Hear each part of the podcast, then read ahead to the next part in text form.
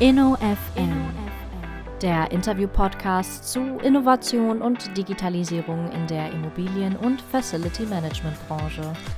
Ein Podcast von und mit Markus Tomzig. Herzlich willkommen zum InnoFM Interview Podcast. Ich spreche an dieser Stelle mit Protagonisten am dynamischen Rand der Immobilien- und FM-Szene, die sich mit Innovation und digitaler Transformation beschäftigen. Heute freue ich mich, Herrn Jörg von Ditfurt zu begrüßen. Herr von Ditfurt verantwortet global bei Deloitte das Thema Real Estate Transformation und ist Leadpartner für Real Estate Consulting. Herzlich willkommen, Jörg, zum InnoFM Podcast. Ja, vielen Dank, Markus. Danke für die Einladung. Jörg, ich habe in der Vorbereitung auch nochmal euren schicken Future Talk gesehen. Ihr habt ja einen eigenen Podcast, ein, ein tolles Format bei euch, äh, tatsächlich auch etablierter, älter als meiner. Und ich habe in der Tat äh, mir in der Vorbereitung mal eine zweiteilige Folge, eine sehr interessante Folge angehört, wo ein Kollege von mir, der Tobias Just aus Regensburg, mit einem Kollegen von dir spricht und zwar über Themen, die heute noch aktuell sind. Und diese Podcast-Folge ist zwei Jahre alt oder ich glaube sogar zweieinhalb Jahre alt.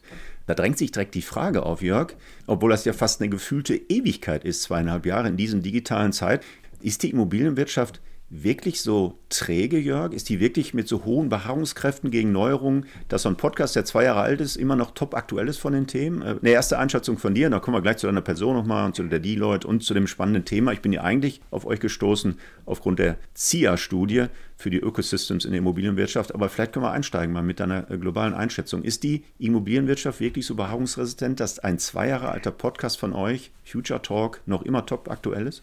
Tja, Markus, ich glaube, wir haben vor fünf Jahren meines Erachtens auch mit dem Tobias Just eine Studie ins Leben gerufen ja, zur Innovation ja, ja, in der Immobilienwirtschaft. Und da kam heraus, dass wir eben trotz großartigen volkswirtschaftlichen Bedeutung eigentlich eben die Immobilienwelt insgesamt entlang der gesamten Wertschöpfungskette nicht extrem innovativ ist. Und dann war die Überlegung, warum? Und ich glaube, ja, wir stoßen auf ein gewisses Beharrungsvermögen. Und ich meine, das kommt nachher auch nochmal in der Studie zum Ausdruck, über die wir auch nochmal sprechen werden. Woran liegt das? Es liegt daran, dass es eben doch sehr, sehr viele mittelgroße Player gibt in der Immobilienwirtschaft und innerhalb der Wertschöpfungskette. Dass es teilweise auch Player gibt mit geringen Deckungsbeiträgen, die eben längst nicht so stark in Innovationen investieren können wie eben große Konzerne, die in anderen Industriesegmenten unterwegs sind und dort auch die Wertschöpfungskette sehr stark beherrschen können. Und ich glaube, es ist weniger ein Beharrungsvermögen als eben auch wirklich diese starke Segmentierung, die wir innerhalb der Wertschöpfungskette sehen. Und auch eine, und das ist vielleicht wieder, kann man als Beharrungsvermögen bezeichnen, eine gewisse Angst der First Mover zu sein. Ja, man möchte mal im Kleinen was ausprobieren, aber richtig den Big Bang sehen wir eben selten. Es wird auch in einzelnen Teilen Innovationen ins Leben gerufen, aber es gibt nicht diesen, diesen großen Knall, einer geht jetzt disruptiv nach vorn. Hm. Ja, ganz spannend auch übrigens in dieser, ich gönne mir nochmal einen weiteren Exkurs, bevor wir dann auf eure ZIA-Studie kommen. Ganz interessant bei dieser Podcast-Folge, die ich mir da anhören durfte, ist ja der Gastgeber von Deloitte, der äh, Nikolai Anderson, äh, in diesem Future Talk, wird dann in der Funktion beschrieben als Leiter der Deloitte Garage. Ganz spannend, habe ich natürlich direkt reingeklickt und sehe, oh ja, hier wird die Zukunft des Consultings neu gedacht. Da drängt sich natürlich auch die Frage auf, gibt es bei solchen Entwicklungen von digitalen Geschäftsmodellen auch Projekte, die ihr im Real Estate-Bereich mit dem Nikolai da macht? Ähm, vielleicht kannst du da kurz mal so ein paar Highlights, ein paar Projekte andeuten, die in der Kombination tatsächlich entstanden sind. Ja, also was ist die Funktion der Garage? Eigentlich, dass wir Mitarbeiter, die normalerweise bei Kunden fakturierbar unterwegs sind, wenn sie eine gute Idee haben, rausnehmen können und sie dann eben mal über einen begrenzten Zeitraum, sei es ein, zwei, drei Monate oder länger, intern etwas weiterentwickeln können, ohne dass sie eben den Druck haben, dass sie für den Kunden arbeiten müssen. Und gleichzeitig ist es aber eben etwas, was zu ihrem Erfolg beiträgt. Und auch wirklich sich rausziehen können aus dem direkten Tagesgeschäft, weil wir haben festgestellt, mal so nebenher, neben dem Tagesgeschäft kann man etwas schlecht entwickeln. Was haben wir zum Beispiel aus der Real Estate-Ecke dort gemacht? Es gab eben das Thema IFRS 16, also das Thema Leasingbilanzierung. Wir haben das sehr früh erkannt und wir haben eben ein kostdisziplinäres Team aus Audit, Finance und Consulting zusammengesteckt, damit eben eine Lösung gebaut werden kann, um diese Leasingverbindlichkeiten korrekt in den Bilanzen zu erfassen, beziehungsweise dann eben auch auszuweisen. Und das war eben genauso zum Beispiel ein Produkt, was wir dort gestartet haben. Derzeit sind wir im Bereich der, ja, analytisch oder AI, also mit künstlicher Intelligenz unterstützten Auswertung von Themen sind wir dort auch wieder unterwegs. Ähm, einmal, um Prozesse zu optimieren und zu vereinfachen in einem spezifischen Segment an der Schnittstelle Wohnungswirtschaft, Pflege. Und äh, in einem weiteren Thema sind wir gerade auch dabei, das Thema Marktwerte über künstliche Intelligenz ja, zu optimieren, beziehungsweise die Marktwertermittlungen zu optimieren. und dort eben auch ein Dienstleistungspaket anzubieten. Und so etwas findet dann eben in der Garage statt, abseits des täglichen Geschäftes, natürlich mit einer klaren Verbindung in die Kundenwelt hinein. Und dann wird man erste Piloten mit den Kunden starten und dann ist es eben vielleicht nachher ein Produkt, was eben in den Markt gehen kann. Ja, spannend. Das kann eben auch mal nicht funktionieren. Ne? Mhm, okay. Das ist ja auch der Gegenstand einer Garage, dass mal etwas dann eingestampft wird nach ein paar Wochen. Ja, spannend. Das wäre, glaube ich, eine eigene Podcast-Folge wert, aber wir sind ja zu einem ganz anderen Thema zusammengekommen. Ich würde gerne aber, bevor wir einsteigen in diese ZIA-Studie, vielleicht stellt sich selber noch mal mit ein, zwei Sätzen vor. Ja, die Leute, glaube ich, brauchen wir nicht den Hörern groß vorstellen, würde ich aber vielleicht gleich auch noch mal anstoßen. Aber zu deiner Person. Ich habe dich vorgestellt als Lead-Partner Real Estate Consulting. Du verantwortest die Industry Real Estate. Das ist so ein Schlagwort Transformation. Aber wer bist du? Wie bist du zu Deloitte gekommen? Wie bist du zu dem Thema gekommen? Wie so immer ein Leben voller Zufälle und vielleicht auch eben hier und da mal äh, Mentoren, die einen auf den richtigen Weg bringen. Also vielleicht mal so ein bisschen von der Vergangenheit. Klassischer BWLer, VWLer in Münster und Bielefeld studiert. Danach einen der klassischen Wege eingeschlagen, den ich mir bis dato gar nicht vorstellen konnte, was so ein bisschen aus einer praxisorientierten Diplomarbeit resultierte, eben in die Beratung dann doch gegangen, in die Strategieberatung. Hm. Und in der Strategieberatung hatte ich eigentlich das Thema Customer Relationship Management in der Investitionsgüterindustrie so als ein Fokus und dann per Zufall immer mehr in die Immobilienbranche reingerutscht und dann zu einem Immobiliendienstleister, der durchaus auch einen Namen hat, Dres und Sommer, ähm, ja. gewechselt mhm. und dort das Immobilienconsulting mit aufgebaut. Dann hatte ich irgendwann mal gesagt, Mitte der 2000er, jetzt reicht es mal mit Beratung, man muss mal was anderes machen und eben mal in die Industrie schauen. Und dann war ich bei der DT Immobilien ah, ja. im Zentralbereich und hatte da auch wieder ein neues Feld aufgebaut und eins konsolidiert, was viel Spaß gemacht hat. Und dann kam vor 13 Jahren per Zufall eben wurde die Leute auf mich aufmerksam, kamen um die Ecke und ob ich das Thema Corporate Real Estate Management aufbaue. Das war mein Einstieg äh, zu die Leute als Director. Zwei Jahre später hatte ich dann eben die gesamte Verantwortung für Real Estate Consulting übernommen.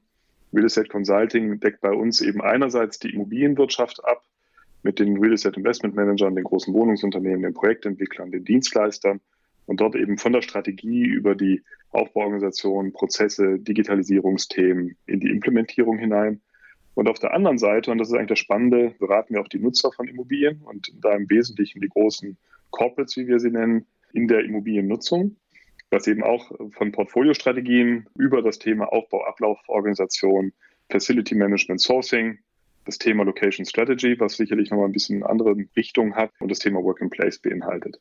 Und bei allem, und das ist das Spannende eigentlich, was mich da immer wieder antreibt, ist, die Felder sind nie gesetzt. Da entwickelt sich vieles. Da gibt es viele Chancen, etwas zu entwickeln. Es gibt viele Chancen, etwas zu treiben.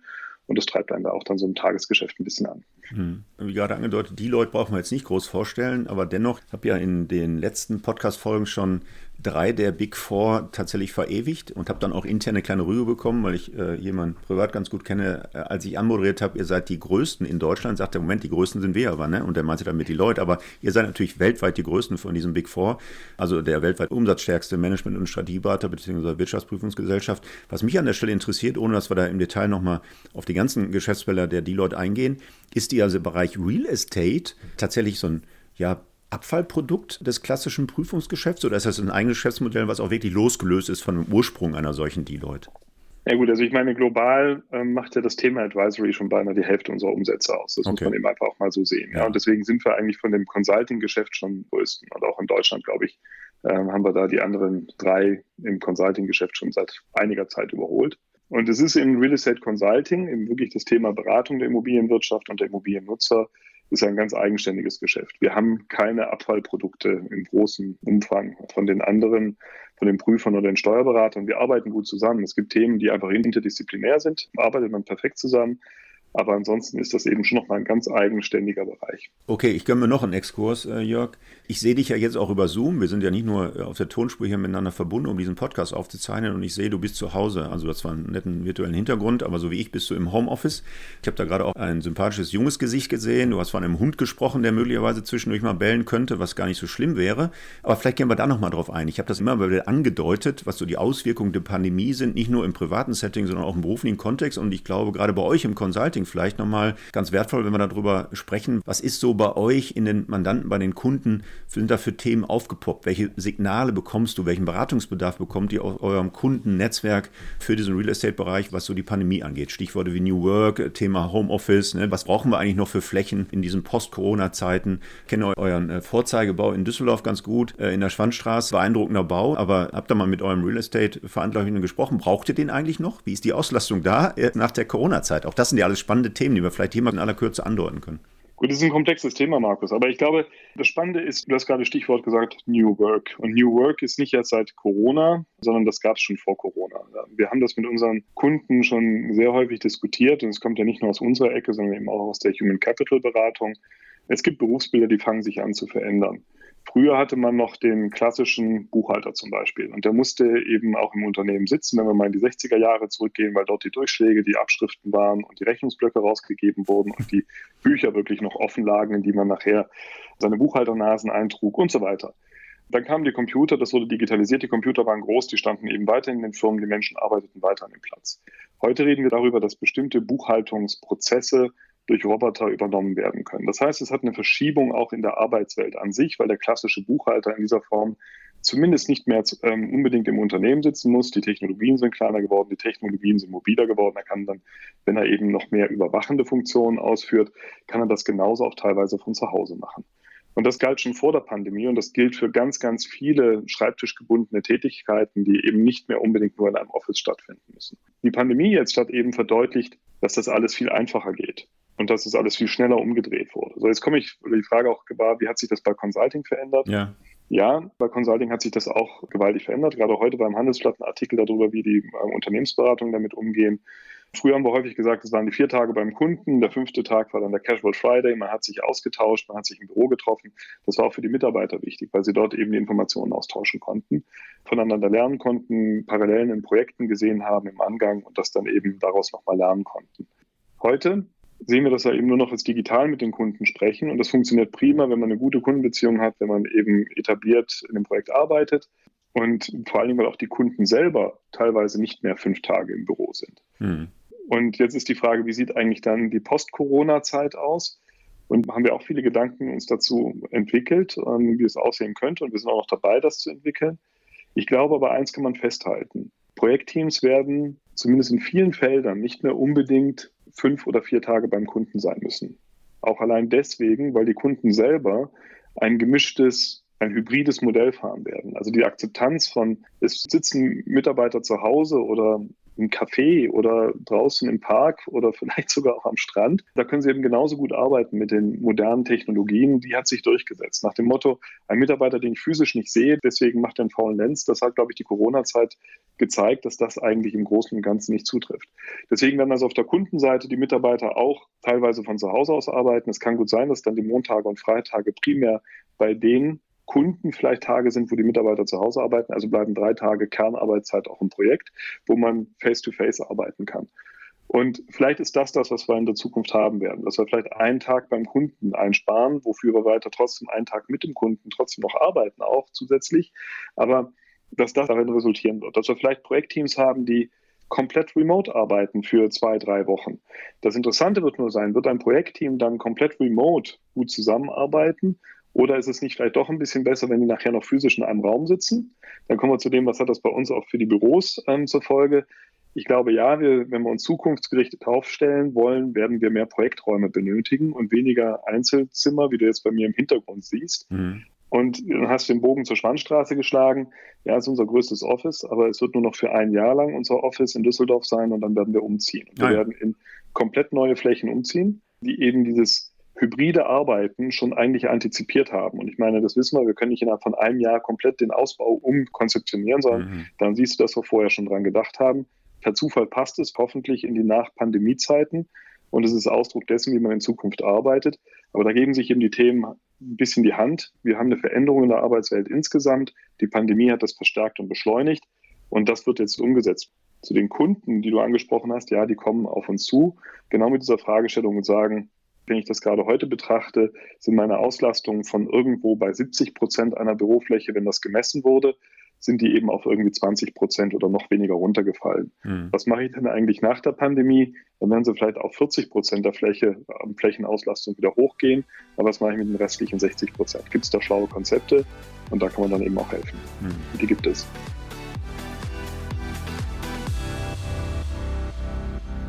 So, jetzt gucke ich so ein bisschen auf die Zeit. Lass uns langsam mal in eure Studie Ecosystems in der Immobilienwirtschaft einsteigen. Sonst müssen wir wirklich noch eine zweite Folge machen, was gar nicht so schlimm wäre. Aber nein, ich glaube, das kriegen wir noch ganz gut abgedeckt. Wie gesagt, aufmerksam geworden bin ich ja schlichtweg auch auf eine Studie, die ihr mit oder für die ZIA gemacht habt, Ecosystems in der Immobilienwirtschaft. Da sind ein paar schöne, steile Thesen auch mit verbunden. Ihr habt ja tatsächlich auch dann Hypothesen genannt. Lass uns da mal einsteigen. Vielleicht zunächst mal, was war Ziel dieser Studie und erläuter vielleicht mal unseren Podcast-Hörern, was verbirgt sich eigentlich hinter diesem Label Ecosystems in der Immobilienwirtschaft? Immobilienwirtschaft. Ja, also der Aufhänger für die Studie war das, was du vorhin auch eingangs des Gesprächs schon mal genannt hattest. Zwei Jahre weiter, also waren Thesen, die in dem Future Talk genannt wurden und warum sind wir nicht weitergekommen. Und ich glaube, äh, das ist eine Beobachtung, die wir eben auch kennen. Es wird eben unter Umständen an einem Teil der Wertschöpfungskette etwas Innovatives eingeführt in dem Unternehmen, ähm, auch bei Kunden häufig. Dann geht es zum Beispiel um das Thema Digitalisierung der Transaktion oder Optimierung der Transaktion. Und dort sind ja auch in den letzten Jahren schon wahnsinnige Schritte nach vorne gemacht worden, wenn ich über digitale Datenräume und die Möglichkeiten digitaler Datenräume nachdenke. Auf der anderen Seite wird immer, wenn ich auch PropTechs mir anschaue, meistens nur an einer Stelle der Wertschöpfungskette eine Innovation eingeführt. Meistens hat man dann vielleicht auch ein Zoo von PropTech-Lösungen, die man einbringt, die nicht unbedingt miteinander kommunizieren. Und wenn ich eben Effizienzen über die Wertschöpfungskette insgesamt heben möchte, muss ich zumindest eine längere Strecke digitalisieren. Und das beinhaltet aber auch meistens, dass ich mehrere Spieler zusammenbringen möchte. Vielleicht ein konkretes Beispiel. Ich meine, das Edge in Amsterdam ist bei uns bekannt oder ist eben auch als nachhaltiges und das am meisten vernetzte Gebäude für eine gewisse Zeit lang äh, in die Historie eingegangen der Immobilienwirtschaft. Und Dort haben wir gesehen, dass man zwar viel vernetzen kann, aber deswegen habe ich noch keine Wertschöpfungspartnerschaften. Und ich habe eben auch die Frage, wie gehe ich mit den Daten um? Und das war für uns so der Triggerpoint, dass wir gesagt haben, wenn wir über Ecosystems sprechen, reden wir darüber, dass verschiedene Beteiligte dieser Wertschöpfungskette nicht mehr sequenziell hintereinander miteinander kommunizieren, sondern dass sie auf gleiche Daten zugreifen und dass sie eigentlich eine Informationswolke generieren, aus dem jeder die für sich relevanten Daten ziehen muss. Und wenn wir nach vorne über integrierte Wertschöpfungspartnerschaften nachdenken, brauchen wir diese Ökosysteme. Ansonsten funktionieren diese Partnerschaften nicht. Und das war genau der Aufhänger, wo wir gesagt haben, wir möchten mal wissen, wie weit ist eigentlich die Immobilienwirtschaft mit dem Thema Ecosystems? Wo sind die Hemmschuhe? Und äh, wie kann man die vielleicht lösen. Und äh, das haben wir eben in diesem hypothesenbasierten Studienansatz durchgeführt. Mhm. Spannend. Und ihr habt dann zu Beginn dieser Studie natürlich auch Analogien zu anderen Bereichen gewählt und habt gesagt, zum Beispiel, solche Ökosysteme gibt es im Einzelhandel und dann fällt das Stichwort Amazon als Beispiel für so eine kollaborative Geschäftsmodell-Thematik. Jetzt frage ich mich, bei Amazon ist ja eher so ein The Winner Takes It All-Thema im Hintergrund. Ist das immer Teil des Ökosystemansatzes, the winner takes it all? Äh, oder gibt es auch unterschiedliche Rollen in solchen Ökosystemen bei den beteiligten Akteuren, die du gerade angedeutet hast? Ja gut, es gibt unterschiedliche Rollen. Man spricht aber in Amazons von den Keystones, die eben wirklich dieses Ökosystem beherrschen, aber eben auch darin groß geworden sind und deswegen ich es mir sowohl als Lieferant wie auch als Kunde eigentlich gar nicht mehr leisten kann, nicht mehr Bestandteil dieses Ökosystems zu sein. Ich glaube, das muss nicht in der Immobilienwirtschaft so sein. Es bedarf jemanden, der das Thema treibt. Und die Frage ist eben, warum haben wir eben danach geschaut oder was ist das Interessante bei Amazon? Da kommt man heute nicht mehr vorbei. Wird es das in der Immobilienwirtschaft geben? Idealerweise nein. Mhm. Aber die Frage ist ja immer, Disruption, kommt die von innen oder kommt die von außen? Und man kann das jetzt als steile These behaupten, aber man kann ein Szenario spinnen rund um einen Digitalkonzern, der plötzlich die Immobilienwelt interessant findet. Da können wir eben halt überlegen, was ist es? Ist es jetzt dann die gewerbliche Immobilienwelt? Ist es dort nur Office oder ist es auch die Wohnungswirtschaft? Aber nehmen wir mal nur die, die Office-Landschaft, der für sich sagt, ich verstehe, was ich für eine Büroimmobilie bereitstellen muss, um die meisten Nutzer anzuziehen, weil ich eben die Nutzerprofile wesentlich besser auswerten kann und weil ich den Link von Nutzer zur Immobilie, von Immobilie zu dem FM-Manager und auch dem FM-Verantwortlichen bei dem Mieter hin zum Investor besser managen kann und diesen Link enger gestalten kann, dann habe ich jemanden, der von außen disruptiv reinkommt.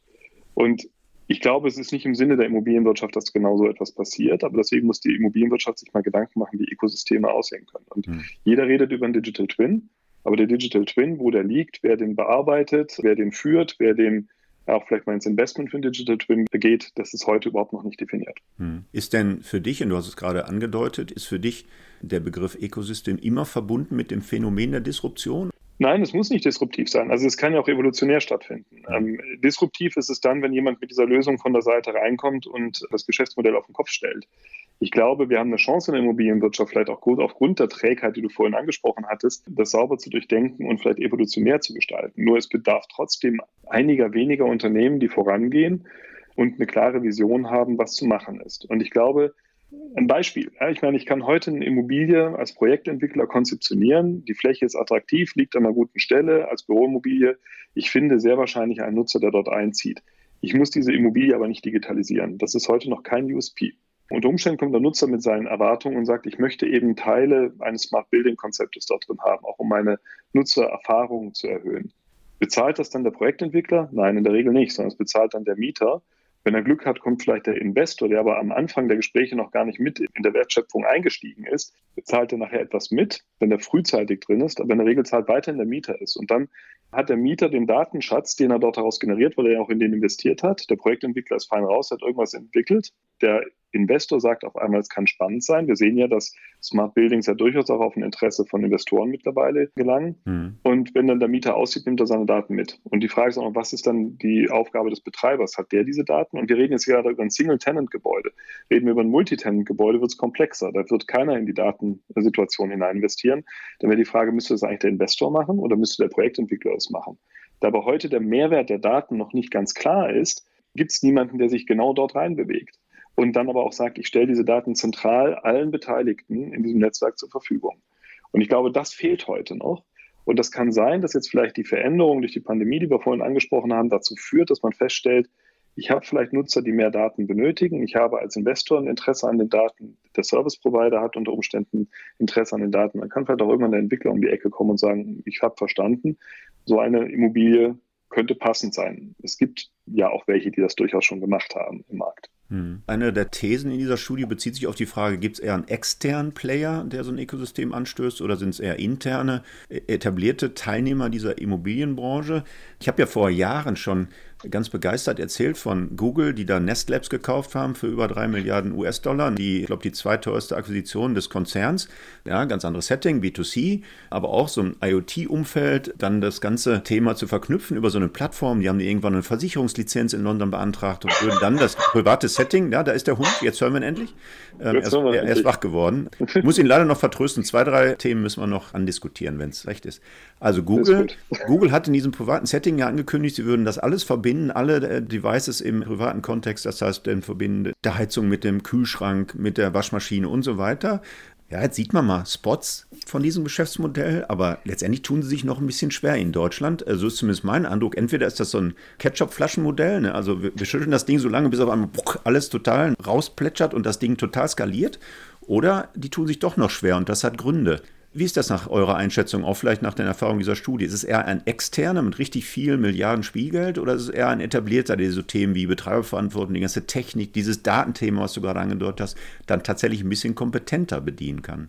Ich glaube, wir wissen ja, ein Kennzeichen der Immobilienwirtschaft ist es, dass man schon einfach die Prozesse verstehen muss und ein bisschen auch end-to-end -End verstehen muss. Und ich glaube, ein Externer versteht sie per se erstmal nicht, es sei denn, er hat sich eben die entsprechenden Kompetenzen ins Haus geholt. Und dann ist die Frage, ob er eben mit all dem Invest, den er dort erstmal durchführt, ob ein Digitalunternehmen wie Google da jetzt unbedingt sagt, das ist jetzt für mich das erste Geschäftsmodell, das ich jetzt angehe. Vielleicht wird es attraktiver, weil ich habe gesagt, die, die Nutzerbedürfnisse können sich ändern und äh, da könnte es spannend sein. Aber der Anfangsinvest ist hoch und ob der Return ähm, dann so spannend ist im Vergleich zu anderen Geschäftsfeldern, muss man da mal beobachten. Deswegen bin ich der Überzeugung, dass die interne Entwicklung, also aus der Wertschöpfungskette heraus, sich welche zusammentun, dass das durchaus eine Chance hat. Aber man muss eben dann das Bewusstsein entwickeln, dass das nachher wirklich ein Differenzierungsmerkmal sein kann und dass das spannend sein kann für einen der Player. Deswegen glaube ich, ja, ich, ich denke an die interne Entwicklung und weniger über das Disruptive von außen. Hm, okay. Nehmen wir nochmal ein weiteres sehr großes Thema mit rein in die Diskussion, das ihr auch in der Studie mit angedeutet habt, nämlich das Thema ESG. Ihr habt gefragt, ob die digitale Ökosysteme, ob die quasi auf das Nachhaltigkeitsziel einzahlen können. Also ist ESG ein Game Changer oder ist ESG, Jörg, äh, tatsächlich doch nur ein ja, aus Brüssel legitimierter, eine nächste Professionalisierungsstufe des Greenwashing? Ich hoffe, ich hoffe nicht, dass es ein Greenwashing wird. Ja, ich glaube, da steckt zu viel Potenzial drin und wir müssen uns, glaube ich, als Immobilienwirtschaft auch schon dieser Verantwortung stellen, dass die Immobilie in allen Nutzungsarten eben schon ein Emittent von klimaschädlichen Themen ist. Und die Frage ist halt eben, guckt ESG weit genug? Und deswegen, da wird sich dann nachher unterscheiden. Wenn wir nachher nur ein KPI-Set haben, das kann man wahrscheinlich so am Anfang wird sich so rausstellen, dass man versucht, wie komme ich mit möglichst wenig Aufwand durch und kann schöne Kennziffern reporten, die mich besser darstellen als der Durchschnitt. Dann habe ich ja schon mal auf der ESG-Seite viel gewonnen. ist es dann das, was wir als, wenn wir nachhaltig als Elterngeneration nach vorne denken, was wir unseren Kindern und vielleicht auch potenziellen Enkelkindern hinterlassen wollen, würde ich sagen, sind wir zu kurz gesprungen. Das liegt dann wieder so ein bisschen an der Branche an sich, eben genauso wie bei der Digitalisierung, wie weit möchte ich dort eigentlich gehen. Es gibt ja die ersten, die sagen, man muss eben sehr genau prüfen, ob ich eine Immobilie abreiße oder ob ich sie refurbische, weil ich eben in der Summe, auch wenn ich mal die Energiebilanz der Baustoffe betrachte, dann vielleicht effizienter unterwegs bin, als wenn ich einen Neubau hinstelle, was erstmal sehr verlockend erscheint, weil es auch leichter zu vermarkten ist. Da machen welche schon die Energiebilanz wesentlich weiter auf, als sie heute eigentlich durch ESG gegriffen wird. Wenn ich das mit betrachte, dann würde ich sagen, ja, ESG ist vielleicht auch wieder wie eine Pandemie, ein Enabler, dass wir anfangen, Dinge nachhaltiger zu betrachten, dass wir Dinge anders betrachten, die nicht mehr so in Stein gegossen sind, sondern zu sagen, Pandemie fördert die Digitalisierung, ESG fördert das Thema Transparenz in die Immobilie. Und dann kann man natürlich sagen, beim ESG-Reporting ist es sehr dienlich, wenn ich quasi wie so ein Wartungsheft äh, beim Auto auch das natürlich wesentlich umfangreicher für die Immobilie hätte, von der Entstehung her, welche Materialien sind verarbeitet worden, wie ist die Energiebilanz der Immobilie, wie ist die Mitarbeiterzufriedenheit, ja, das wäre mal das S in der Immobilie, wie ist die Akzeptanz im öffentlichen Raum dieser Immobilie, und das dann reporten und wirklich durchreporten können über den Lebenszyklus der Immobilie, das wäre sehr spannend. ESG an sich, so wie es gerade aus Brüssel ausgelegt ist, ist schmaler. Es kann aber ein guter Anfang sein und ein Enabler sein. Und deswegen sagen wir schon, dass natürlich das Thema Ecosystem und diese Transparenz solche Themen unterstützt. Und ähm, wir haben es aus der Studie gesehen, dass natürlich solche Themen wie Reputation und auch dann Risikomanagement sehr stark gefördert wurden und auf der anderen Seite aber auch das Thema Klimaschutz und nachhaltige Kapitalanlage eben durch diese Dokumentation, die ein Ecosystem ermöglicht, auch natürlich nochmal gefördert werden. Aber es ist schon ein komplexes Thema. Also ich mhm. denke mal, ESG hat das Zeug mehr dazu als irgendein Label, das ich mir an die Tür pappe, das Thema Nachhaltigkeit zu fördern. Aber es ist auch ein bisschen die Frage, wie wir als Spieler in der Immobilienwirtschaft damit umgehen. Mhm, okay. Dann habt ihr noch ein Thema aufgegriffen in der Studie, wo es heißt, der Erfolg eines immobilienwirtschaftlichen Ökosystems sei stark vom Grad der Standardisierung, von der Offenheit und von der Kollaboration der betreffenden Plattform abhängig. Wie realistisch ist das für dich, dass hier genau diese Standards, ja, auch Datenstandards, ich meine, wir haben jetzt das Thema auch Datenstrategie der Bundesregierung, die ein bisschen darauf einzahlt, da hat die ZIA ja Verhalten applaudiert. Wie siehst du die Wahrscheinlichkeit, dass auch vielleicht angestoßen durch so Ökosysteme in der Immobilienwirtschaft diese Standardisierung tatsächlich voranschreitet? Größeren Schritten und nicht mehr so weniger Tippelschritte, als das bislang der Fall ist. Ich meine, Ecosystem, habe ich ja vorhin gesagt, ein Herz eines Ecosystems ist ja auch irgendwie eine gemeinsame digitale Plattform, die mhm. dahinter steht. Und die werde ich nur betreiben können, wenn ich mich da auf gewisse Standards vertraut habe. So, jetzt haben wir ja schon die Herausforderung, allein wenn wir eben mal Benchmarks nehmen. In, in, Deutschland sind wir dann irgendwann mal sehr schnell dabei, dass wir sagen, welches ist eigentlich der Flächenstandard, um dann Benchmarks zu bemessen. Ähm, gucken wir dann schon in einfach in einen anderen Kontinent, USA, äh, geht das Thema schon los. Was ist es denn dann? Nichtsdestotrotz gibt es Standards, die dann eben doch mittlerweile anerkannt sind.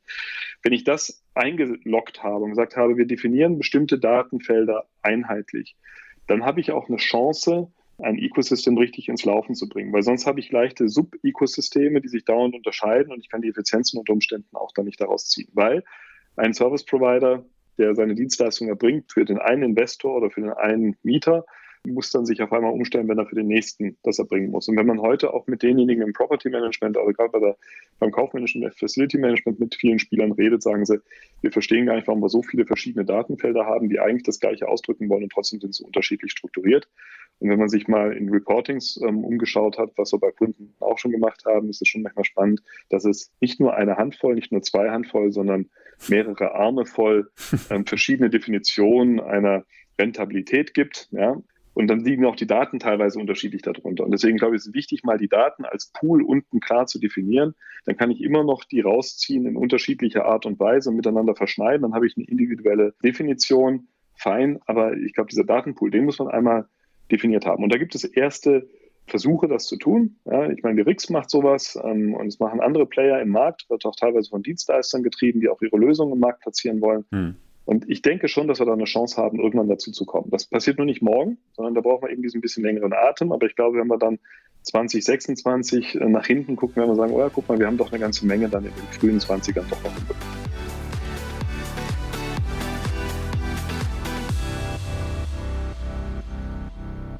Wunderbar, jetzt haben wir so ein paar Key Facts eurer Studie. Vielleicht als Abschluss, äh, Jörg. Wenn der Lead-Partner im Real Estate Consulting die zentralen Handlungsempfehlungen aus der Studie jetzt formulieren sollte, ich weiß, das ist ambitioniert, wie würdest du es zusammenfassen? Die Handlungsempfehlungen aus der Studie für die Immobilienwirtschaft aus deinem Munde? Gut, also ich glaube, das eine ist, wie gesagt, Ecosystems hängt eng mit der Digitalisierung zusammen. Wir müssen dazu kommen, dass wir uns sehr schnell mal Gedanken machen, also jeder einzelne Player, wo wird Digitalisierung für ihn relevant und wie können sich die Geschäftsmodelle in der Zukunft verändern auch eben durch solche Dinge, die jetzt durch die Pandemie offensichtlich wurden. Und äh, ich meine, da gibt es auch viele, die wieder solche eine Beruhigung versuchen einzulullen und sagen, ja, guck mal, jetzt haben wir zwar eine höhere Homeoffice-Quote, aber es wird schon wieder alles gut werden. Ich glaube, es ist richtig, eben nach vorne zu schauen und sagen, wir sind wahrscheinlich besser aufgestellt, wenn wir mal uns mit der Digitalisierung auseinandersetzen und uns darüber Gedanken machen, wo könnte sie unser Geschäftsfeld betreffen und äh, was müssen wir dafür tun. Das Zweite ist, dass man mal eine Strategie entwickelt und sagt, wenn ich jetzt weiß, mein Geschäftsfeld wird gewissermaßen von der Digitalisierung beeinflusst, wo sind für mich die ersten Themen, die ich angehen muss? Und welche muss ich eben unter Umständen mit vor- und nachgelagerten oder gleichzeitig laufenden Spielern angehen? Ja, das Interessante ist auch, wenn noch was in der Studie rauskam, viele haben gesagt, in der Vertikalintegration können Sie sich ein Ecosystem sehr, sehr gut vorstellen. Also das heißt, nachgelagerten und vorgelagerten Dienstleistern oder Wertschöpfungspartnern zusammenzuarbeiten. Die wenigsten, aber es hat auch schon der ein oder andere Investor festgestellt, ist es auch mal interessant, sich mit anderen Investoren zusammenzutun und das Ecosystem und die Informationen darüber auszutauschen, also diese laterale Vernetzung. Auch darüber muss man nachdenken. Wenn man das voranbringen will und für sicherheitsrelevant achtet, muss man das eben auch angehen. Dann muss ich mir überlegen, wer sind eigentlich die geeigneten Ecosystems-Partner oder gibt es schon Ecosysteme oder gibt es schon Lösungen, die sich vielleicht als Ecosystem eignen? Und dann muss ich mir überlegen, welche Rolle will ich darin spielen. Es war auch interessant, viele haben gesagt, ich will eigentlich das Ecosystem treiben, nach dem Motto, da habe ich die Kontrolle über das Ecosystem. Ich glaube, das ist nicht unbedingt erforderlich, aber man muss überlegen, welche Rolle spiele ich in dem Ecosystem, ohne dass ich es treibe. Und dann muss ich anfangen, die operative Integration in ein Ecosystem vorzubereiten. Und unserer Erfahrung nach fängt das im Kleinen an, mit kleinen Piloten. Und dann kann man schauen, funktioniert das Ecosystem so, wie man sich das vorgestellt hat? Ist der Nutzwert dahinter? Wo sind dann vielleicht unter Umständen die Showstopper? Und ich meine, da gibt es von eben Datenschutzbestimmungen, die man berücksichtigen muss, bis hin eben auch, vertraue ich wirklich allen Partnern, die da drin sind, gibt es genug Fragestellungen, die auch während dem Aufbau eines Ecosystems entstehen können, die ich eben dann einfach mal in einem Piloten ausprobiere, angehe, teste, wie das akzeptiert wird, ähm, wie ich vielleicht drumherum arbeiten kann, wie ich vielleicht Daten so weit reduziere, dass der individuelle Datenschutz immer gewährleistet ist und so weiter. Und dann kann ich in den Rollout gehen. Und das sind ganz wichtige Aspekte. Und wie gesagt, wir dürfen die regulatorischen Aspekte nicht außen vor lassen. Und wir werden sicherlich auch nicht umhin kommen, über einen Verband wie zum Beispiel den ZIA solche Dinge dann, wenn wir das mal definiert haben, auch anzusprechen bei der Politik, um da die Augen zu öffnen, dass es eben nicht geht, ohne einige Änderungen von regulatorischen Vorschriften und Anpassungen. Aber ich glaube, die kann man handeln. Ja? Und da muss man auch überlegen, was muss man eben halt eine Institution bilden, die diese Daten treuhänderisch verwaltet und sicherstellt, dass die einzelnen Teilnehmern im Ecosystem nicht personalisierte oder Daten, die sie nichts angehen, dann abgreifen und weiterverwenden. Ja, sehr spannend, Jörg. Jetzt haben wir ähm, so ein paar Keyfacts und so ein paar Baustellen, aber auch Handlungsempfehlungen zusammengefasst. Ich spüre irgendwie, das Thema ist damit noch nicht abgehakt. Also ich kündige schon mal an, keine Ahnung, so eine Studie wird in zwei, vielleicht wieder in fünf Jahren neu aufgelegt. Äh, dann werden wir uns wieder in diesem Podcast hoffentlich zusammenfinden. Ich möchte mich aber für heute erstmal ganz herzlich bedanken für diesen inspirierenden Podcast hier in UFM. Vielleicht sieht man sich ja mal dann, ich kündige an, einen Besuch in der neuen, ja, wie sagt man, Niederlassung in Düsseldorf, wenn die Schwannstraße tatsächlich mal aufgegeben ist, würde ich mir gerne mal ansehen, wie sieht New Work bei die Leute aus. Vielleicht sehen wir uns ja hier und da beim Gerne. Executive Dinner nochmal oder Ständeaustreffen. Ihr habt ja ein paar schöne Plattformen, wo man mal hier und da die Leute, Kollegen sieht. Für heute auf jeden Fall herzlichen Dank, Jörg, für diese tolle Podcast-Folge. Gerne, Markus. Hat Spaß gemacht.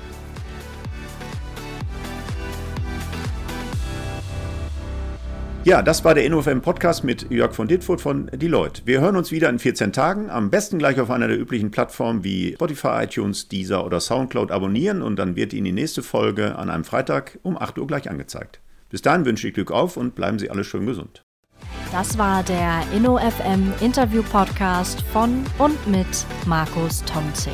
Alle zwei Wochen freitags, überall dort, wo es Podcasts zu hören gibt.